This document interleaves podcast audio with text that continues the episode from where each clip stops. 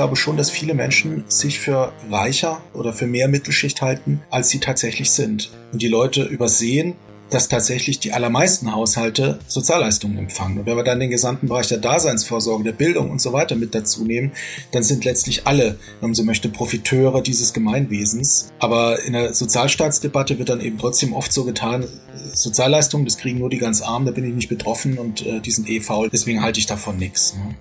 Das ist, glaube ich, wichtig, das nicht aus dem Blick zu verlieren, dass es letztlich äh, Klassenauseinandersetzungen sind, mit denen wir es da zu tun haben. Und es ist, glaube ich, da wichtig, für eine Linke äh, dann auch eine Vision zu entwickeln, wie es tatsächlich dann denjenigen, die eben keine Produktionsmittel haben, die keine Vermögen haben, wie man es erreicht, dass es denen tatsächlich äh, perspektivisch besser geht. Ja, hallo und herzlich willkommen zu eurem Dissens-Podcast. Schön, dass ihr mit am Start seid. Diese Woche sprechen wir hier über neoliberale Wirtschaftsmythen und darüber, wie sie sich entkräften lassen. Genau das machen nämlich meine Gäste Patrick Schreiner und Kai Eiker Wolf in ihrem Buch Wirtschaftsmärchen. In der nächsten Stunde sprechen wir darüber, wie diese neoliberalen Legenden unsere Debatten bestimmen, wie wir sie auseinandernehmen und wie wir den Menschen eine ökosoziale Alternative schmackhaft machen können. Ich bin euer Host Lukas Andreka und ich wünsche euch viel Spaß mit Dissens.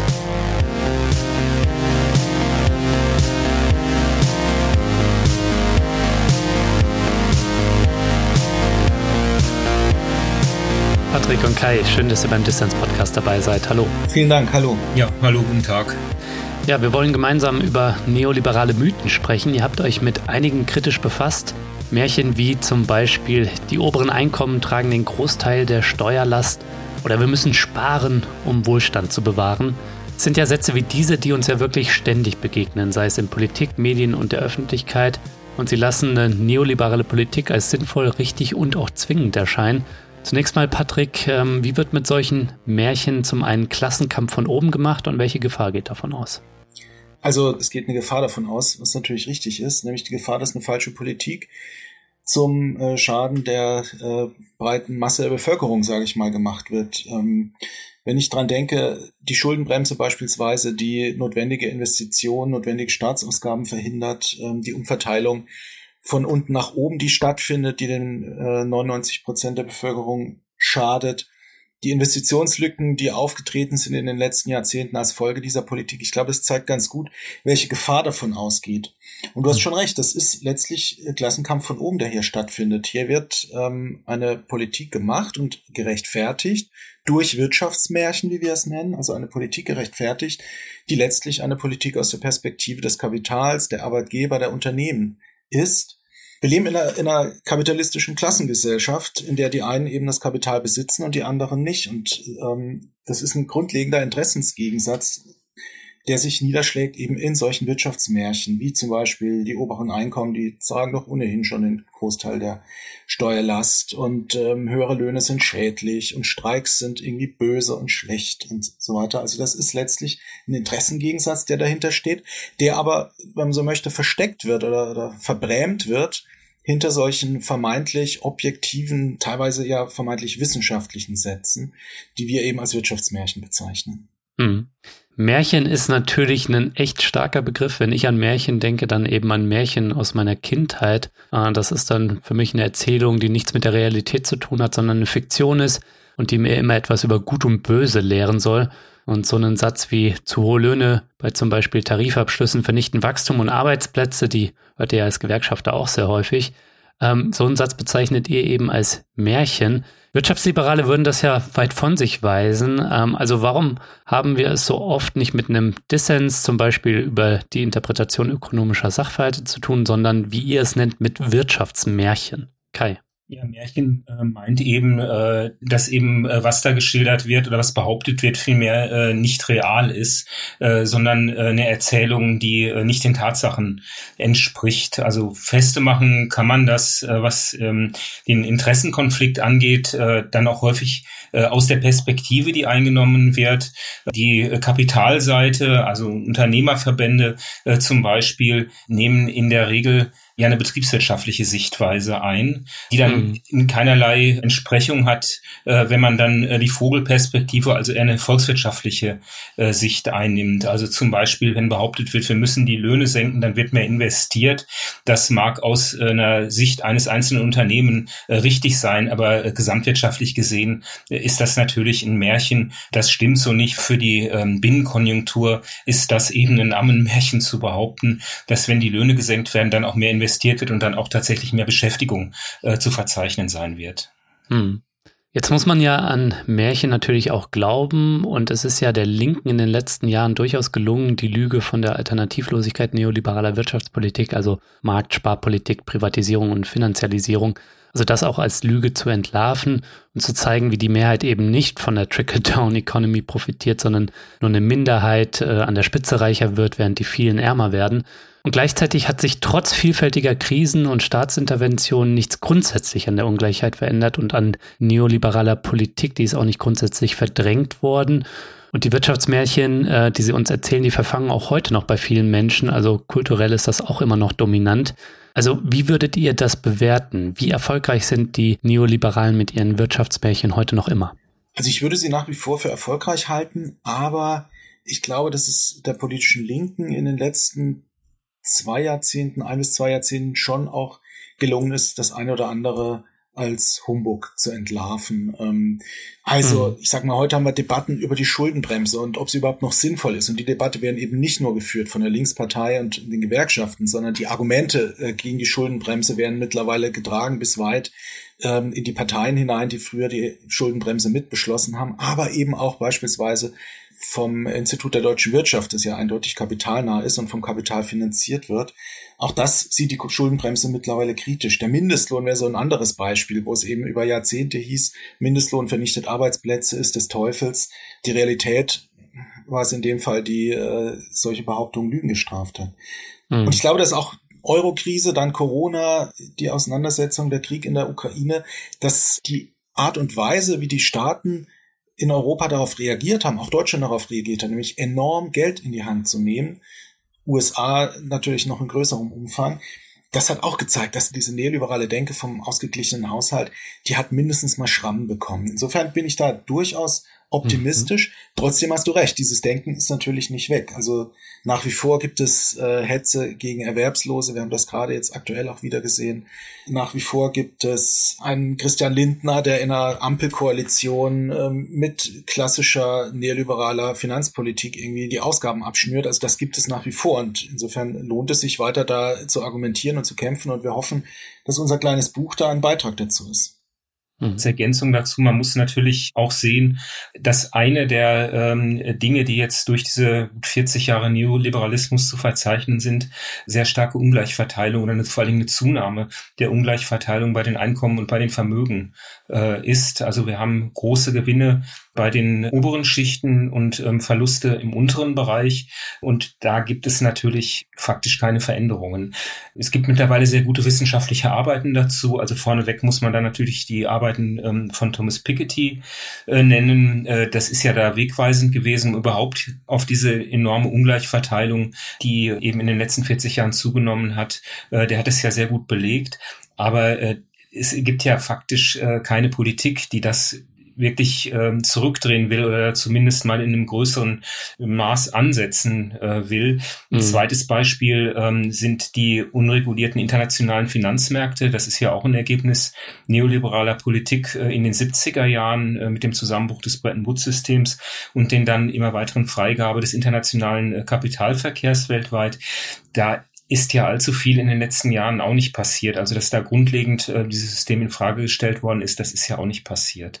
Von daher die ganz großen Entwicklungen, die ganz großen Änderungen hat es da nicht gegeben. Gleichwohl werden im Moment aktuell da keine weiteren Dinge offensiv propagiert. Ich glaube, das kann man ähm, sagen. Aber dass es jetzt große, quasi so ein Rollback gegeben hat, äh, was den Neoliberalismus angeht in der äh, konkreten Politik, das ist sicher nicht feststellbar. Mhm. Das würde ich auch so sehen. Also ähm, da hat Kai sicherlich recht. Die Neoliberalen haben es verstanden, Institutionen zu schaffen. Finanzmärkte hat Kai angesprochen, äh, der europäische Binnenmarkt wäre ein weiteres Beispiel. Äh, Schuldenbremse ähm, im Grundgesetz, das sind Dinge, die kriegst du natürlich so schnell nicht los die überdauern dann eben auch leider bislang eine politische Situation, in der es möglicherweise ähm, auch andere Mehrheiten geben könnte äh, für eine größere Staatsverschuldung, die aber eben nicht möglich ist, weil es diese Regelungen im Grundgesetz gibt. Ne?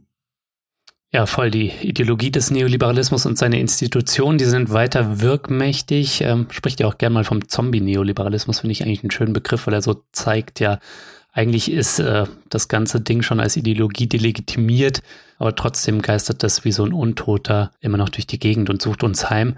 Gleichzeitig haben wir ja, Patrick und Kai, seit der Finanzkrise 2008 und auch in Sachen Corona, Klima und Krieg haben wir erlebt, dass der Staat ja jede Menge Geld in die Hand nimmt. So da sehen wir, wenn es drauf ankommt, einen Revival von keynesianistischer Wirtschaftspolitik, einen aktiven und handelnden Staat, um Krisen abzufedern, aber auch jetzt mit Blick auf das Klima bei einer aktiven Industriepolitik. Aber da steht natürlich im Fokus, die Kapitalakkumulation weiter zu ermöglichen und nicht zum Beispiel eine weitgehende sozial-ökologische Transformation anzustoßen. Aber wie würdest du, Kai, diese eigentümliche Phase beschreiben, wo wir einerseits so ein Revival von Keynesianismus haben, aber auch immer noch diesen, diese Festigkeit neoliberaler Wirtschaftspolitik? Es ist ja so, dass wir in den äh, großen Konjunktureinbrüchen, die jetzt äh, hinter uns liegen, also Corona und dann davor die internationale Finanz- und Wirtschaftskrise, da wird natürlich dann quasi ad hoc eine antizyklische Wirtschaftspolitik im äh, Sinne von Keynes äh, praktiziert. Das sind massive Konjunktureinbrüche. Wenn man das nicht machen würde, dann äh, hätten wir hier wieder Verhältnisse wie irgendwie in den 30er Jahren. Also das hat man äh, da zumindest äh, gelernt. Das ist auch richtig und das ist nicht zu kritisieren. Da kann man immer sagen, das ist nicht weitgehend genug gewesen, hätte man vielleicht noch mehr machen können. Aber ähm, das knüpft natürlich in einer gewissen Weise äh, an Keynes an. Aber Keynes wird natürlich dann häufig eben auf diese antizyklische Fiskalpolitik äh, verkürzt. Und das wird tatsächlich dem wirtschaftspolitischen Denken von Keynes äh, in keinster Weise gerecht. Äh, seine wirtschaftspolitischen Vorstellungen sind wesentlich radikaler gewesen, als das eigentlich so allgemein äh, bekannt ist. Also Keynes selber hat immer gesprochen, also da hatte eine Vision von einem äh, liberalen Sozialismus. Also er hat sich selber auch als liberaler Sozialist bezeichnet. Der mhm. wollte internationale Finanzmärkte, also Kapitalströme äh, weitestgehend regulieren oder unterbinden. Also das Gegenteil von dem, was wir aktuell äh, haben. Er war für eine äh, staatliche, für eine aktive staatliche Industriepolitik, für eine starke Investitionslenkung und generell auch für einen äh, großen Staat staatlichen Sektor ähm, und natürlich auch für eine möglichst äh, egalitäre Verteilung.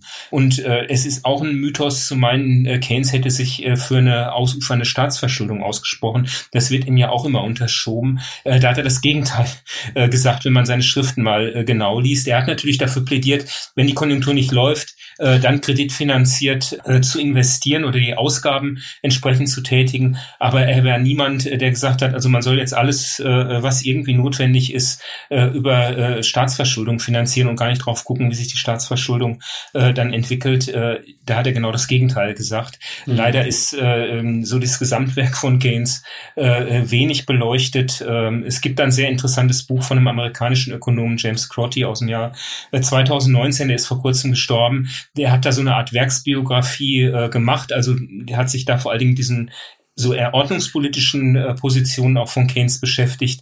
Und das ist eben, äh, der hat diese Sachen halt herausgearbeitet, äh, die aber eigentlich viel zu wenig, finde ich, Beachtung finden.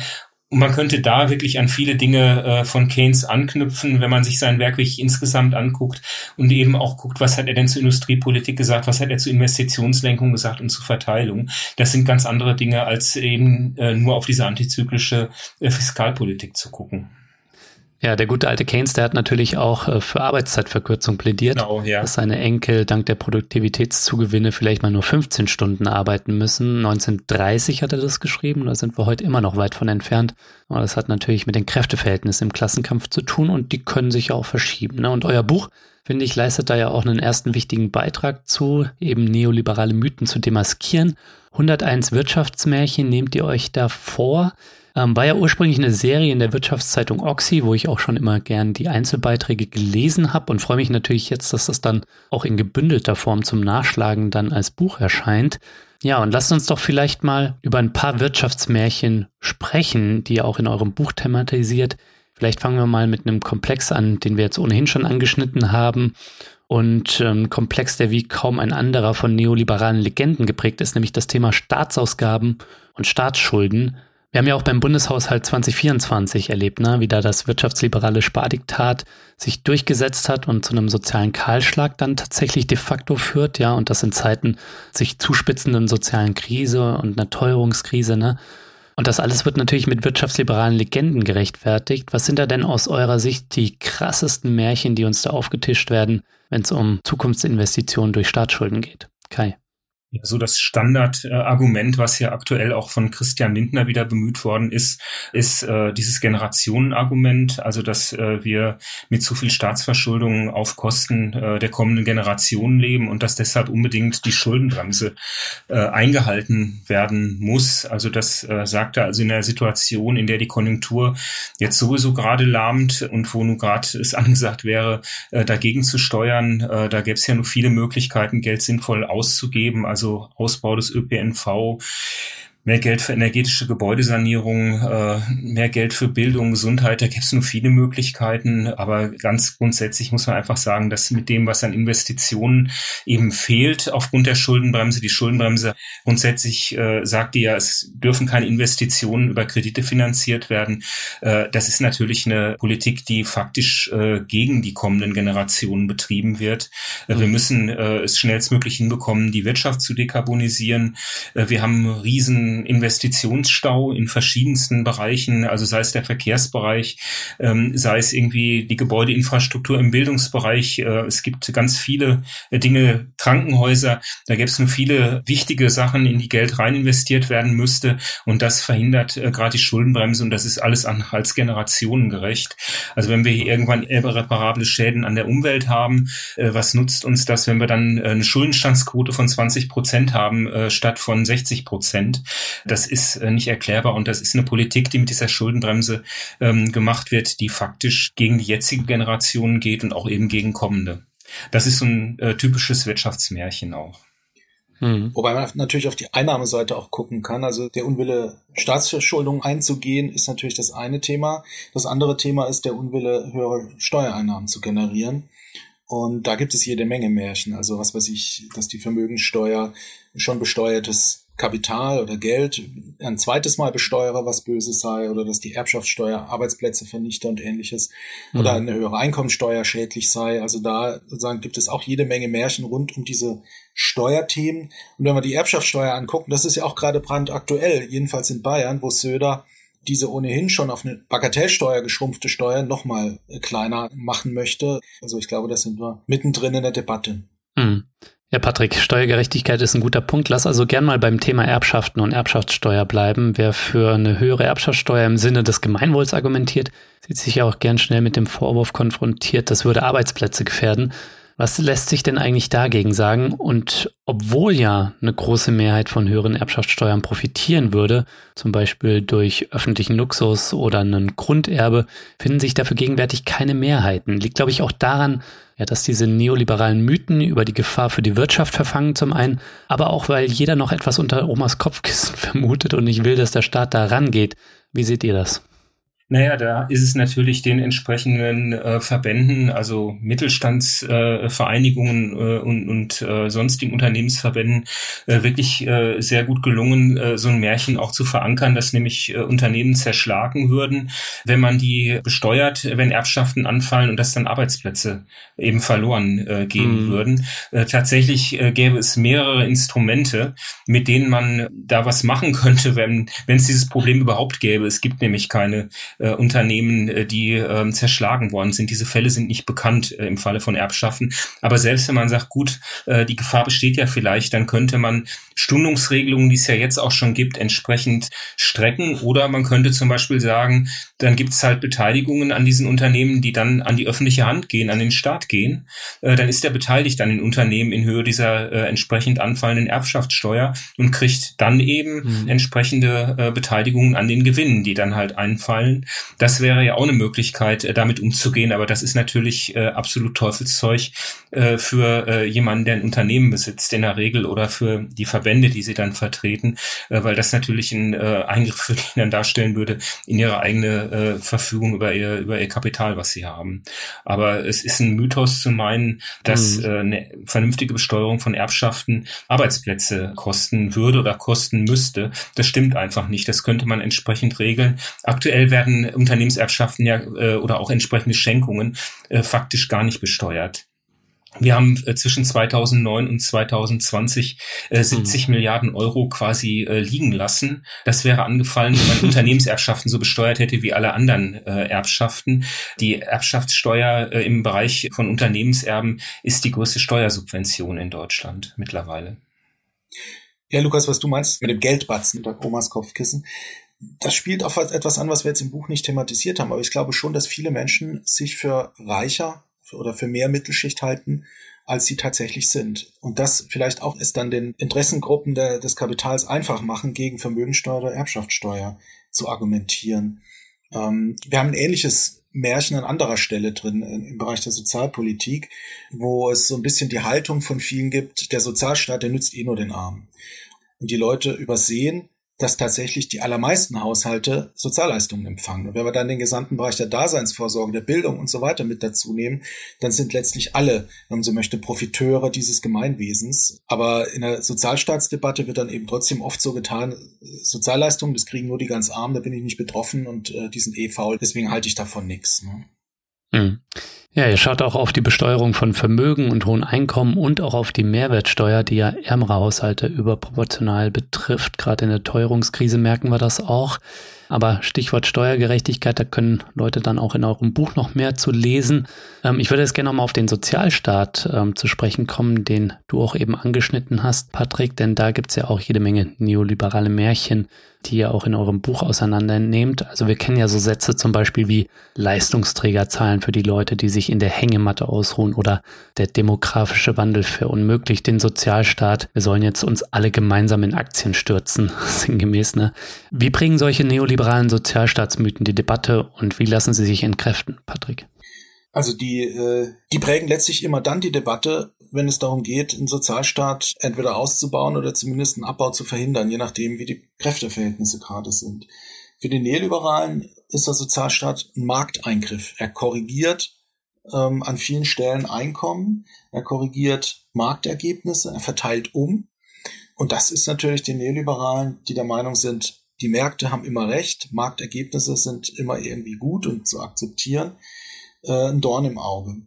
Mhm. Weshalb sie eben grundsätzlich skeptisch gegenüber dem Sozialstaat sind. Sie formulieren das dann oft an sozusagen konkreten äh, betriebswirtschaftlichen Sichtweise, sage ich mal, wenn sie dann eben argumentieren, die Sozialbeiträge zu den Sozialversicherungen sind zu hoch, sie sind zu teuer, die Lohnnebenkosten sind zu hoch, die Lohnkosten insgesamt steigen dadurch zu stark, wir sind nicht mehr wettbewerbsfähig. Kai hat das ja anfangs schon angesprochen. Insofern argumentieren sie im Konkreten dann oft über die Kosten, aber faktisch ist es eben eine Skepsis gegenüber Markteingriffen und Umverteilung, die mhm. interessanterweise eine Sozialleistung nicht betrifft, nämlich das Wohngeld. Also das ist ganz schräg. Also die Neoliberalen wettern gegen so gut wie jede Sozialleistung, aber gegen das Wohngeld habe ich noch niemanden wettern hören. Warum nicht? Weil das natürlich die einzige Sozialleistung ist, die die Mieten treibt und damit die Profite. Guter Punkt. Aber ja. bei allen anderen ist es eben anders. Demografischen Wandel hast du kurz angesprochen. Lass mich dazu vielleicht auch noch kurz was sagen. Also in der Tat wird gerne argumentiert, der demografische Wandel führt dazu, dass der Sozialstaat unbezahlbar wird. Bei der Rente wird das gesagt, im Gesundheitswesen wird das gesagt. Hier dann mit dem Argument, diese immer mehr Alten machen das Gesundheitswesen immer teurer äh, und so weiter. Ich glaube, das ist auch was, was unglaublich verfängt, ja, ja. also was viele Leute dann auch äh, so unterschreiben würden. Ja, ich fürchte auch, und das lässt sich natürlich auch ganz wunderbar mit geschmacklosen Bildern irgendwie illustrieren, ähm, Wortbildern wie auch Abbildungen in irgendwelchen Zeitschriften von irgendwelchen Rentnermassen, die gemalt oder, oder äh, fotografiert werden können und, und ähnliches. Wir glauben, dass bezüglich des demografischen Wandels massiv überzogen wird. Also natürlich gibt es ihn, das ist nicht zu bestreiten. Natürlich steigt die Zahl der Älteren, während die Zahl der Jungen sinkt.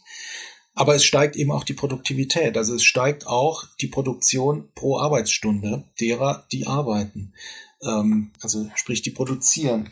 Und äh, das war in der Vergangenheit so und hat in der Vergangenheit dazu geführt, dass obwohl auch in der Vergangenheit eben schon die Zahl der Menschen im erwerbsfähigen Alter relativ zurückgegangen ist, diese äh, Sozialversicherungssysteme funktioniert haben. Ähm, und das war so, weil die Produktivität eben gestiegen ist. Und die Produktivität wird, eine vernünftige Politik vorausgesetzt, auch in Zukunft weiter ansteigen.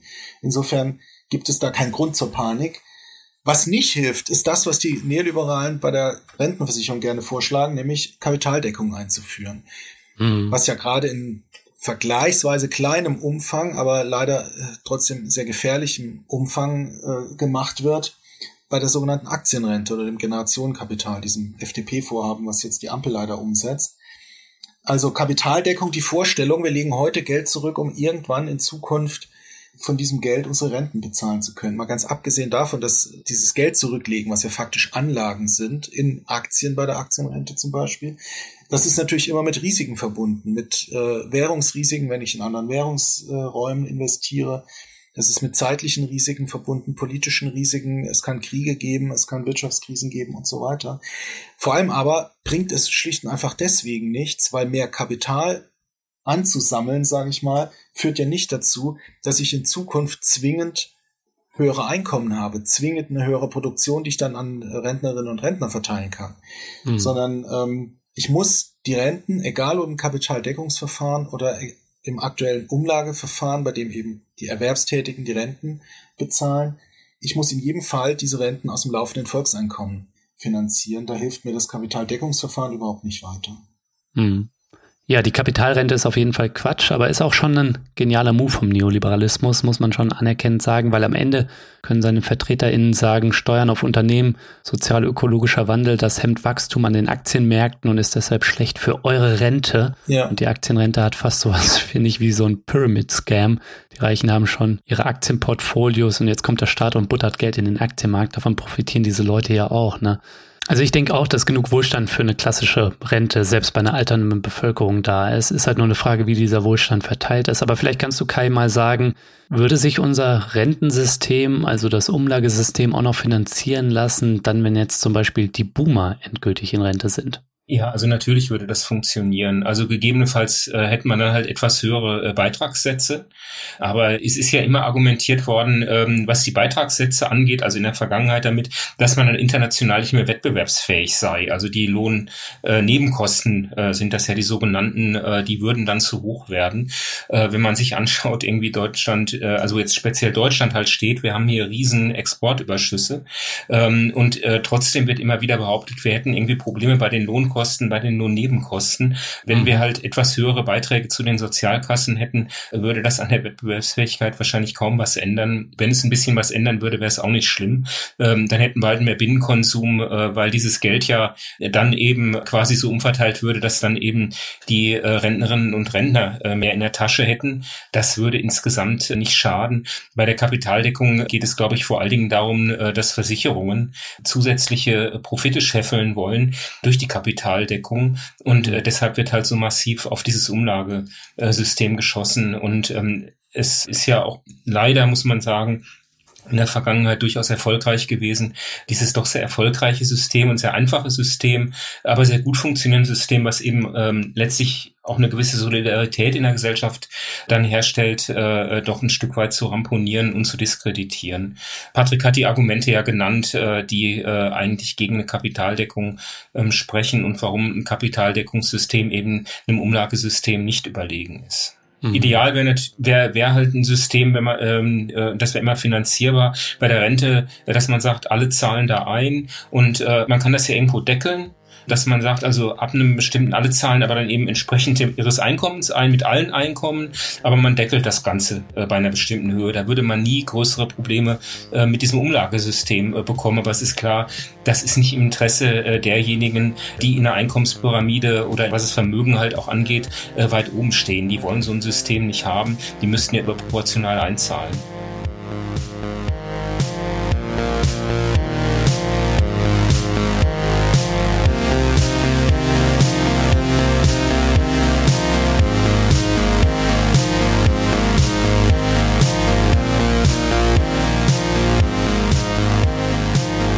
Ja, Leute, ich möchte die kurze Pause hier für einen klitzekleinen Dissens-Werbeblock nutzen, denn diesen Podcast hier, den kann ich nur kostenlos, unabhängig und werbefrei für alle Menschen da draußen zur Verfügung stellen, weil ich den Support meiner Fördermitglieder habe. Mittlerweile sind es mehr als 1140 Fördermitglieder, die Dissens monatlich supporten und damit nicht nur meine Arbeit ermöglichen, sondern auch der Crew vom Was tun Podcast eine Perspektive geben.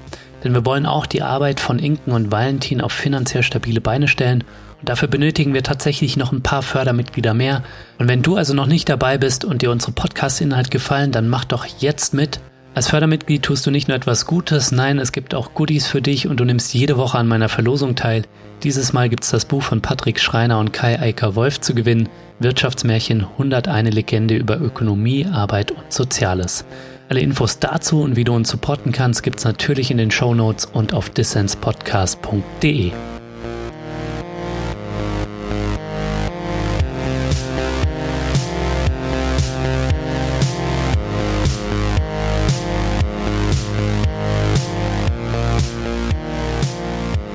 Ihr hört den Dissens-Podcast. Zu Gast sind die Gewerkschafter Patrick Schreiner und Kai Eiker Wolf. Ja, ihr beiden, lasst uns gerne nochmal über ein weiteres Themenfeld sprechen, das von neoliberalen Märchen geprägt ist, den Arbeitsmarkt und auch das Bürgergeld, wie es neuerdings heißt. Ja. Also für Neoliberale ist ja das Management von Arbeitslosigkeit und vor allem das sanktionierende Management von Arbeitslosigkeit auch ein hervorragendes Tool zur Disziplinierung ja, der arbeitenden Klasse im Allgemeinen und auch Lohndumping. Und dabei spielt natürlich auch die Diffamierung und Hetze gegen Arbeitslose eine Rolle. Sätze wie die Arbeitslosen ruhen sich auf Kosten der Allgemeinheit in der Hängematte aus, das kennen wir. Aber vielleicht könnt ihr mal sagen, wie neoliberale Märchen aus eurer Sicht hier Feindbilder schaffen, die uns von den eigentlichen Gegnern oder Problemen ablenken. Also die Neoliberalen können hier ganz wunderbar anknüpfen an, ja, du hast es Feindbilder genannt, die in der Bevölkerung verbreitet sind und die es ja historisch, muss man auch sagen, schon sehr lange gibt. Also das kannst du ja im Grunde zurückverfolgen bis in die frühe Neuzeit, dass eben so dieses Vorurteil, wer arm ist, ist faul, irgendwie, das ist ja sozusagen keine neue Erfindung, aber die Neoliberalen können da wunderbar dran anknüpfen. Das sieht man mhm. momentan mit dieser Debatte rund ums Lohnabstandsgebot, was wir auch in unserem Buch drin haben, äh, da wussten wir noch nicht, dass Merz und Lindner diese Debatte lostreten würden, anlässlich einer Erhöhung des Bürgergelds um 12 Prozent Anfang nächsten Jahres, eines Bürgergelds mit einem Erhöhungsmechanismus, dem sie ja selber zugestimmt haben übrigens. Also Lohnabstandsgebot, das ist letztlich die Vorstellung, es muss zwischen den untersten Löhnen und den Sozialleistungen ein bestimmter Abstand existieren, weil sonst kein Anreiz bestehe, noch arbeiten zu gehen. Das hm. knüpft deswegen an Feindbilder an, weil ähm, eben unterstellt wird, wer zu viele Sozialleistungen bekommt oder wer generell Sozialleistungen bekommt, insbesondere eben Bürgergeld, der oder die gehe nicht mehr arbeiten, weil es sich nicht mehr lohne. Das ist natürlich Hanebüchner Unsinn, ähm, weil erstens äh, erhalten Bürgergeld auch Beschäftigte, nämlich Aufstockerinnen und Aufstocker mit zu geringen Löhnen. Äh, oder auch Beschäftigten, die nur Teilzeit arbeiten. Auch die können dieses Bürgergeld bekommen, gehen aber arbeiten. Das unterschlagen Lindner und Merz. Ähm, sie unterschlagen, dass Bürgergeld nicht die einzige Sozialleistung ist, die Beschäftigte erhalten können, sondern dass es eben noch weitere gibt. Beispielsweise das schon erwähnte Wohngeld, das mhm. dazu führt, dass das Einkommen eines beschäftigten Haushalts, eines Haushalts mit Arbeitseinkommen eben dann sehr wohl deutlich höher ist als eines ähm, Haushalts, der Bürgergeld alleine Bürgergeld bezieht. Und der dritte Punkt, und das ist, glaube ich, der wichtigste und auch der wichtigste für uns in unserem Buch, der dritte Punkt ist natürlich, wenn ich einen Lohnabstand haben möchte, einen Abstand zwischen Sozialleistungen und Löhnen, dann kann ich ja auch schlicht und einfach die Löhne erhöhen. Da muss ich ja nicht die Sozialleistungen senken. Ähm, und das wäre natürlich auch die Variante, auf die es letztlich rauslaufen muss. Und das ist ja übrigens in den letzten Jahren auch passiert. Also die äh, Mindestlohnerhöhung hat dazu geführt, dass der Abstand zwischen Mindestlohn und Bürgergeld, früher Hartz IV, angestiegen ist. Auch das unterschlagen Lindner und Merz gerne. Hm. Ja, ist auf jeden Fall ein guter Punkt, dass der Mindestlohn steigen muss und nicht das Bürgergeld künstlich klein gehalten werden muss, wie das derzeit der Fall ist, ja, mit diesen etwa 500 Euro, die de facto eben keine Teilhabe ermöglichen. Ob es dann am Ende 1200 Euro sein müssen, up for debate, ne, 1200 Euro, wie es die Linke fordert. Also dann müsste der Mindestlohn nochmal richtig anziehen, ja, wenn man dann noch das Lohnabstandsgebot wahren möchte, was ja aber auch nicht verkehrt wäre, ne, weil dann würden wir auch mal wegkommen davon, dass wir durch Sozialleistungen Billiglöhne subventionieren, wie es derzeit ja der Fall ist. Ja, das wäre ja dann auch richtig, das wäre konsequent, klar. Also wir haben hier in, in, ähm, in Deutschland äh, seit Mitte der 90er Jahre ja eine äh, Entwicklung, die die Löhne immer weiter gespreizt hat. Das hängt vor allen Dingen damit zusammen, dass die Tarifbindung zurückgegangen ist. Das heißt, immer weniger Beschäftigte arbeiten zu tariflichen Standards.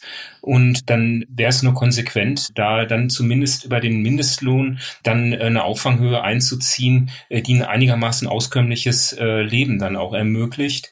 Gleichwohl mhm. wäre es auch vernünftig, äh, diese Tarifbindung zu stärken. Also da gibt es auch Instrumente, mit denen die öffentliche Hand das konsequent machen könnte. Also dass eben die Tarifverträge, die abgeschlossen werden, dann auch wieder für äh, mehr äh, Beschäftigte, mehr abhängig Beschäftigte äh, Gültigkeit äh, haben. Aber da muss man sagen, ist die Politik insgesamt doch äh, sehr, sehr zögerlich äh, und die Instrumente, die dann gewählt werden, werden häufig dann äh, nicht wirklich konsequent angewandt. Also zum Beispiel kann die öffentliche Hand sich selbst verpflichten, über so Tariftreue und Vergabegesetze Aufträge nur an Unternehmen zu geben, die auch tatsächlich in diesem konkreten Auftrag dann nach Tarif zahlen.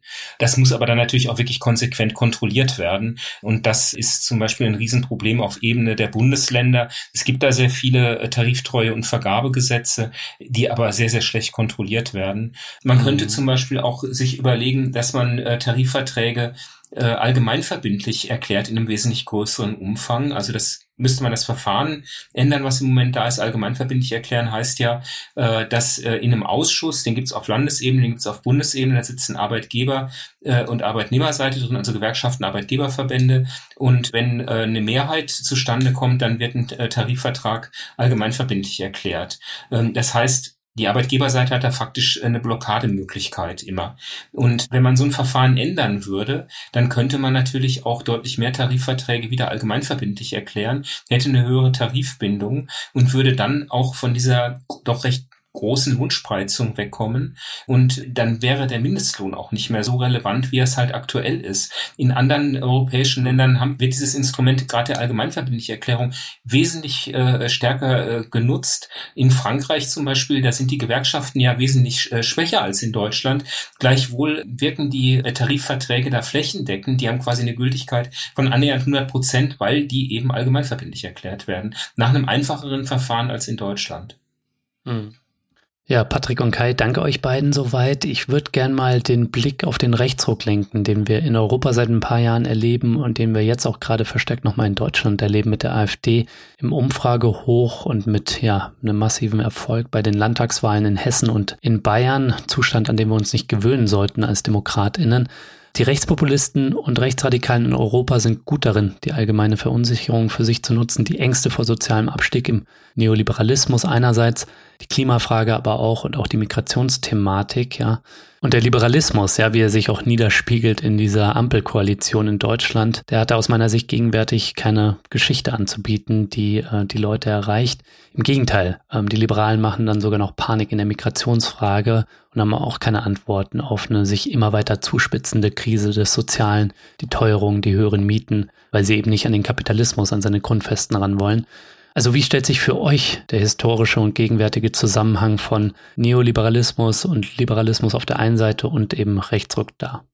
Also die großen, wirklich sehr weitgehende neoliberale Programme sind in Deutschland ja äh, letztlich unter der Kanzlerschaft von äh, Gerhard Schröder umgesetzt äh, worden, also nach 1998 von der damaligen SPD und Grünen Regierung. Also das gilt sowohl für die Steuerpolitik, ähm, da hat es massive Steuersenkungen gegeben, gerade für Unternehmen, äh, für äh, reiche Haushalte, aber wir haben eben auch äh, dann die Agendapolitik gehabt und die, die Harz-Gesetze.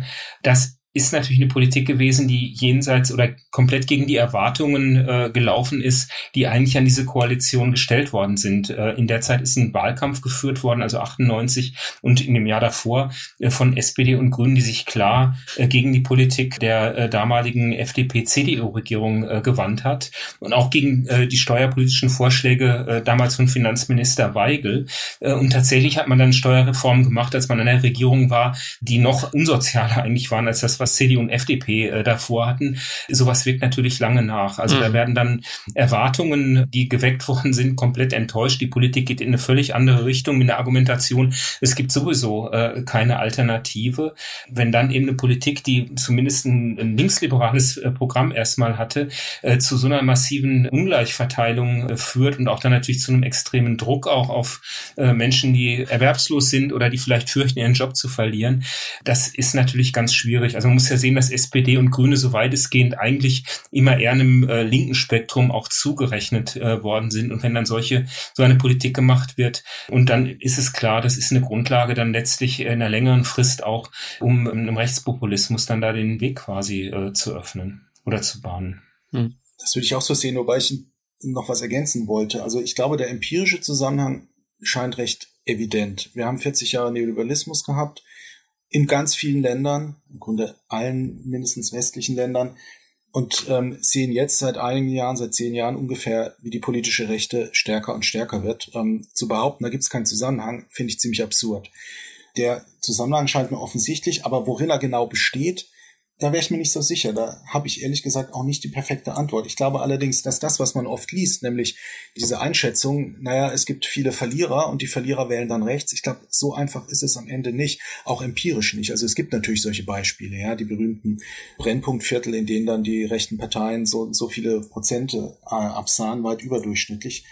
Aber es gibt eben auch die Gegenbeispiele, zum Beispiel Donald Trump, äh, dessen Wähler ein weitaus höheres Einkommen haben im Durchschnitt als die Wählerinnen und Wähler der Demokraten. Mhm. Also ich glaube, so einfach ist es nicht, aber irgendeinen Zusammenhang gibt es mit Sicherheit. Da gebe ich äh, Kai auch völlig recht. Ich glaube, dass die Botschaft des Neoliberalismus letztlich ist, dass die Welt unsicher wird und die sozialen Positionen, die Errungenschaften jedes einzelnen Menschen, einzelnen Menschen prekärer werden. Während die politische Linke lange Jahre, ich glaube, sie macht es heute leider nicht mehr genug, aber lange Jahre eben propagiert hat, die Welt wird besser, wir schaffen Fortschritt, eure soziale Situation verbessert sich, haben die Neoliberalen so ziemlich das Gegenteil erzählt, nämlich ähm, wenn du dich nicht anstrengst, dann geht's mit deinem Leben den Bach hinunter. Und das führt dazu, dass Verteilungskämpfe stattfinden zwischen Menschen und zwischen Menschengruppen. Und da mobilisiert man natürlich vermeintliche Ressourcen wie die eigene Hautfarbe, das eigene Geschlecht, die eigene Nation als Begründung dafür, warum man selbst besser gestellt sein müsste ähm, als andere in diesen Verteilungskämpfen, die da letztlich innerhalb einer Gesellschaft und global stattfinden. Also so in der Richtung würde ich das, glaube ich, erklären. Aber ich glaube, dass die politische Linke verlieren wird, wenn sie in dieser Situation permanent mit Verzichtsappellen kommt. Um ein bisschen zu provozieren, also Wachstumskritik und den Leuten vorschreiben zu wollen, was sie zu essen haben. Ähm, da mag es vielleicht zumindest beim, beim Fleischkonsum gute Gründe geben, aber bei der Wachstumskritik sehe ich die nicht. Aber politisch halte ich das für absolut schädlich. Die politische Linke muss den Menschen vermitteln, dein Leben wird besser. Ansonsten bereitet sie den Rechten das Feld. Ich finde das Heizungsgesetz, die Debatte um das Heizungsgesetz in diesem Sommer hat das doch gezeigt.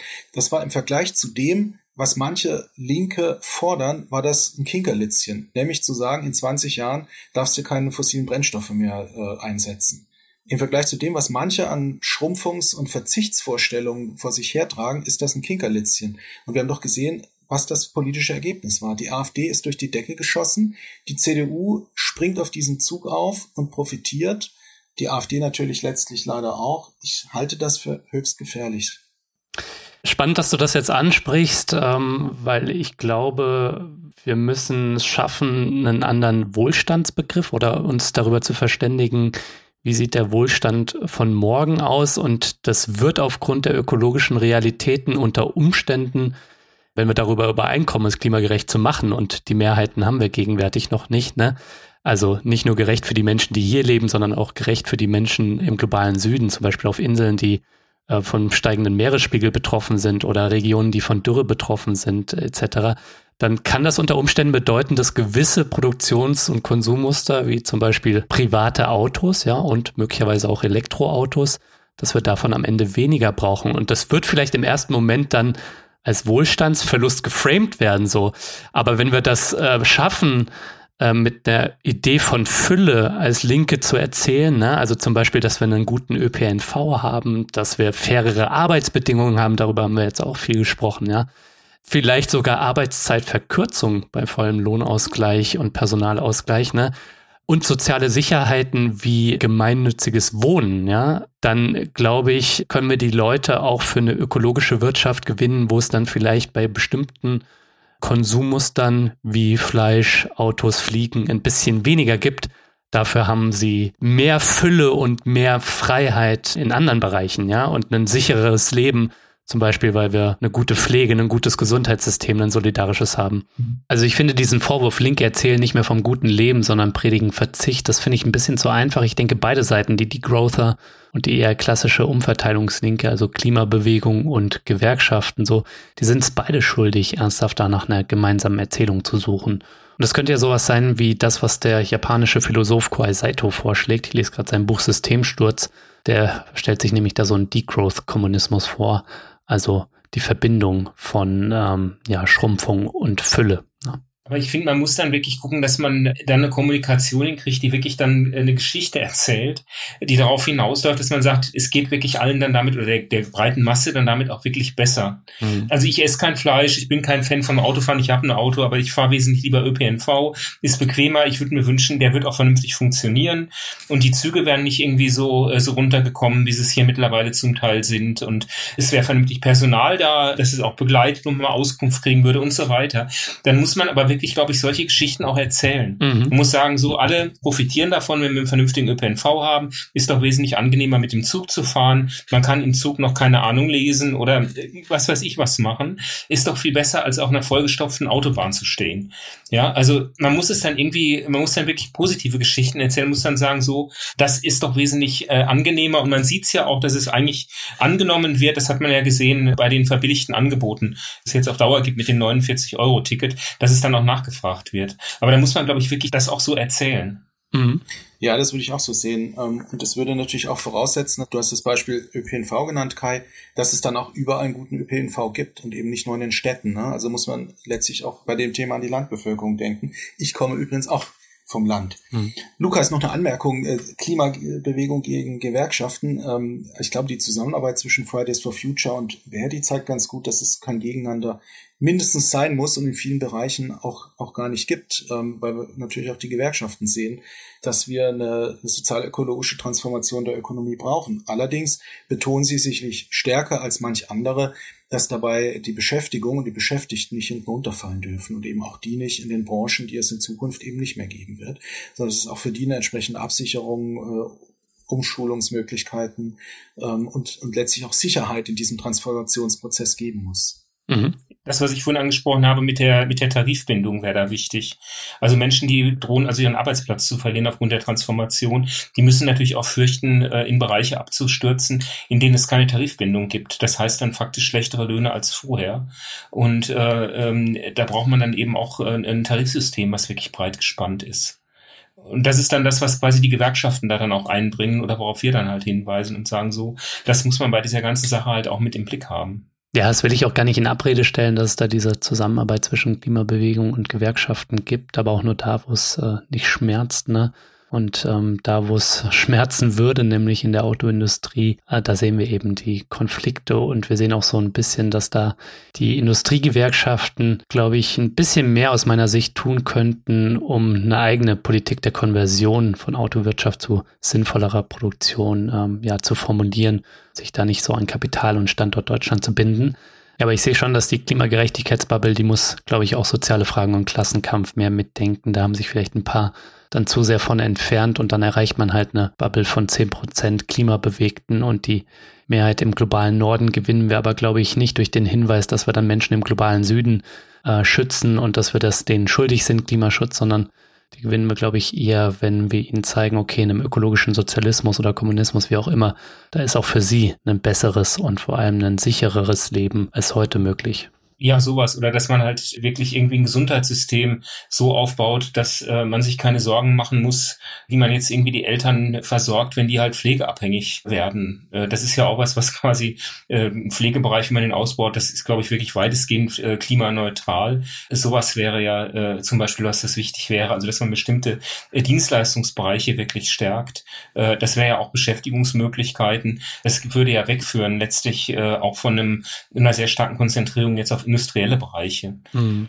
Aber dann muss man halt auch dann sagen, okay, wir bauen diese Bereiche halt bewusst aus. Wir schaffen da Beschäftigung. Wenn man eben sieht, der Individualverkehr, das wird nicht mehr der große Beschäftigungstreiber äh, sein. Zum einen, weil man eh weniger Menschen braucht, die jetzt Elektroautos bauen. Und zum anderen, weil man vielleicht auch generell sagt, man will eigentlich weniger Autos haben und will mehr öffentlichen Personennahverkehr haben, ist vielleicht weniger beschäftigungsintensiv. Dann muss man aber auch gute, vernünftige Beschäftigungsverhältnisse schaffen, dann in Bereichen, äh, die dann der Gesellschaft insgesamt zugutekommen. Und wie gesagt, da fällt mir jetzt als erstes so der, dieser ganze Bereich Gesundheit, Pflege ein, wo wirklich der Beschäftigungsnotstand da ist, ähm, wo man wirklich mehr Beschäftigung auch braucht, wo man dann vielleicht auch mehr Menschen anzieht, wenn man sagt, man schafft da bestimmte Personalschlüssel, die dann eben auch äh, dazu führen, dass dann mehr Menschen diesen Beruf ergreifen, weil sie nicht abgeschreckt werden von den Arbeitsbedingungen. Mhm. Ähm, ähnlich ist das Ganze natürlich im Bildungsbereich. Da fehlen auch die äh, Fachkräfte, also im Bereich äh, äh jetzt Erzieherinnen, Erzieher, aber auch im Bereich jetzt von Lehrkräften. Das wird ein ganz großes Problem werden in den nächsten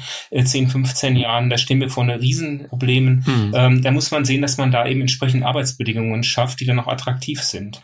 Mhm. Ja, und das Handwerk nicht zu vergessen, ne, das wir brauchen, um äh, beispielsweise den Gebäudesektor klimaneutral zu machen. Ja, ja. Sanierung etc. Da könnte jetzt der Staat viel Geld in die Hand nehmen. Äh, ich glaube, es äh, sind dann gar nicht die Leute da, die die ganzen Wärmepumpen einbauen. So, also das muss dann schon auch mit einer Arbeitsmarktpolitik verknüpft werden. Ne? Das würde ich auch so sehen. Ja. Vielleicht könnt ihr noch zum Ausblick mal sagen, wenn es darum geht, dann wirklich Alternativen aufzubauen. Und wir haben eben schon über ähm, linke Erzählung gesprochen und dass es da ja zum einen auch viel Dissens gibt, aber natürlich auch aufgrund der Schwäche der Linken, nicht nur der Partei der Linken, sondern vielleicht auch ähm, der gesellschaftspolitischen Linken, wir da noch nicht so durchdringen. Also wenn es um eine andere Politik, Wirtschaft und Gesellschaft geht, äh, worauf kommt es da eurer Ansicht nach an, dass wir neben wirtschaftspolitischem Sachverstand und äh, der Demaskierung neoliberaler Mythen, dass wir da einen Schritt vorankommen? Lass mich vielleicht mal anfangen mit zwei Punkten. Der erste wäre der Hinweis, es sei mir erlaubt als Gewerkschafter, der Hinweis darauf, dass die Gewerkschaften die letzten Großorganisationen sind, die noch breit die Menschen erreichen. Ähm, insofern glaube ich, dass für eine, für eine andere Politik, für eine antineoliberale Politik die Gewerkschaften ganz zentraler, ganz zentrale Akteure sind und entsprechend auch gestärkt werden sollten. Und ich würde mir einfach wünschen, wenn diejenigen, die an einer, an einer, besseren Gesellschaft interessiert sind, auch alle in Gewerkschaften eintreten würden. Bisschen Eigenwerbung darf auf jeden Fall sein. Ich, ich erlaube mir auch den Hinweis, dass ich selbst bei Verdi Mitglied bin und das als äh, Selbstständiger. Und äh, ja, ich kann auch nur sagen, äh, ihr Leute, die dazuhört, macht in der Gewerkschaft mit. Ähm, und äh, da darf man dann auch bestimmten Gewerkschaftsfunktionären ähm, und Bossen dann auch äh, von der Basis aus Druck machen. Ne? Da ist die Basis da, ja. Ja. Und der zweite Hinweis vielleicht, ich glaube, dass die politische Linke ein, ein, Bewusstsein dafür bekommt, worum es geht. Nämlich am Ende geht es darum, möglichst viele Menschen zu erreichen und nicht einfach nur Recht zu haben in möglichst spezialisierten Fragen oder möglichst komplexen Theorien, das, ähm, das eigene Recht haben zu erläutern, zu begründen. Ähm, mhm. Es geht um konkrete Problemlösungen letztlich, die das Leben konkreter Menschen besser machen, und zwar der 99 Prozent der Bevölkerung. Und dafür muss man Gemeinsamkeiten betonen und nicht Unterschiede, wie es aus meiner Sicht leider in den letzten Jahren manche Linke begonnen haben zu tun. Letztens habe ich ein schönes Zitat dazu gelesen, den Kampf niemals verknappen. Ja. Fand ich ganz gut. Bei allen Differenzen sollte man dann doch immer noch versuchen, das Gemeinsame herauszukehren. Ne? Aber Kai, du darfst auch noch sagen, was aus deiner Sicht äh, uns vielleicht voranbringt. Ja, ich glaube, dass man äh, zum einen äh, wirklich sehr, äh, dass es sehr wichtig ist, sich äh, mit Verteilungsfragen auseinanderzusetzen und das eben äh, mit dem Blick darauf, dass man äh, tatsächlich mit, an, mit antagonistischen Auffassungen dazu tun, also mit antagonistischen Standpunkten, so ist es richtig. Mhm. Was wir ja anfangs auch gesagt haben, wir leben in der Klassengesellschaft, da gibt es Unterschiede in der Verteilung von Vermögen, von Produktionsmitteln. Das ist, glaube ich, wichtig, äh, das nicht aus dem äh, Blick zu verlieren, dass das letztlich äh, Klassenauseinandersetzungen sind, mit denen wir es da zu tun haben. Und äh, es ist, glaube ich, da wichtig, für eine Linke äh, dann auch eine Vision zu entwickeln, wie es tatsächlich dann denjenigen, die eben keine Produktionsmittel haben, die keine Vermögen haben, wie man es erreicht, dass es denen tatsächlich äh, perspektivisch besser geht. Kai und äh, Patrick, ich danke euch vielmals, dass ihr mich hier besucht habt. Danke. Wir danken dir.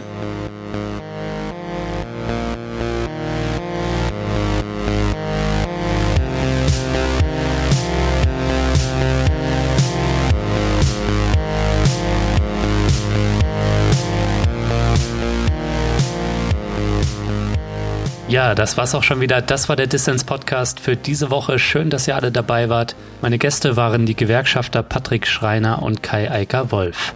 Wenn ihr euch für ihre Arbeit oder ihr Buch Wirtschaftsmärchen interessiert, dann schaut doch mal in die Shownotes, da habe ich entsprechende Infos verlinkt. Und vergesst nicht, damit ich Dissens weiterhin für alle da draußen kostenlos machen kann, bin ich auf euren Support angewiesen. Erzählt möglichst vielen Leuten von diesem Podcast hier, hinterlasst positive Bewertungen auf den Plattformen und wenn ihr könnt, dann werdet doch Fördermitglied. Alles klar, das war's dann auch von mir soweit. Bleibt nur noch zu sagen, danke euch fürs Zuhören und bis zum nächsten Mal.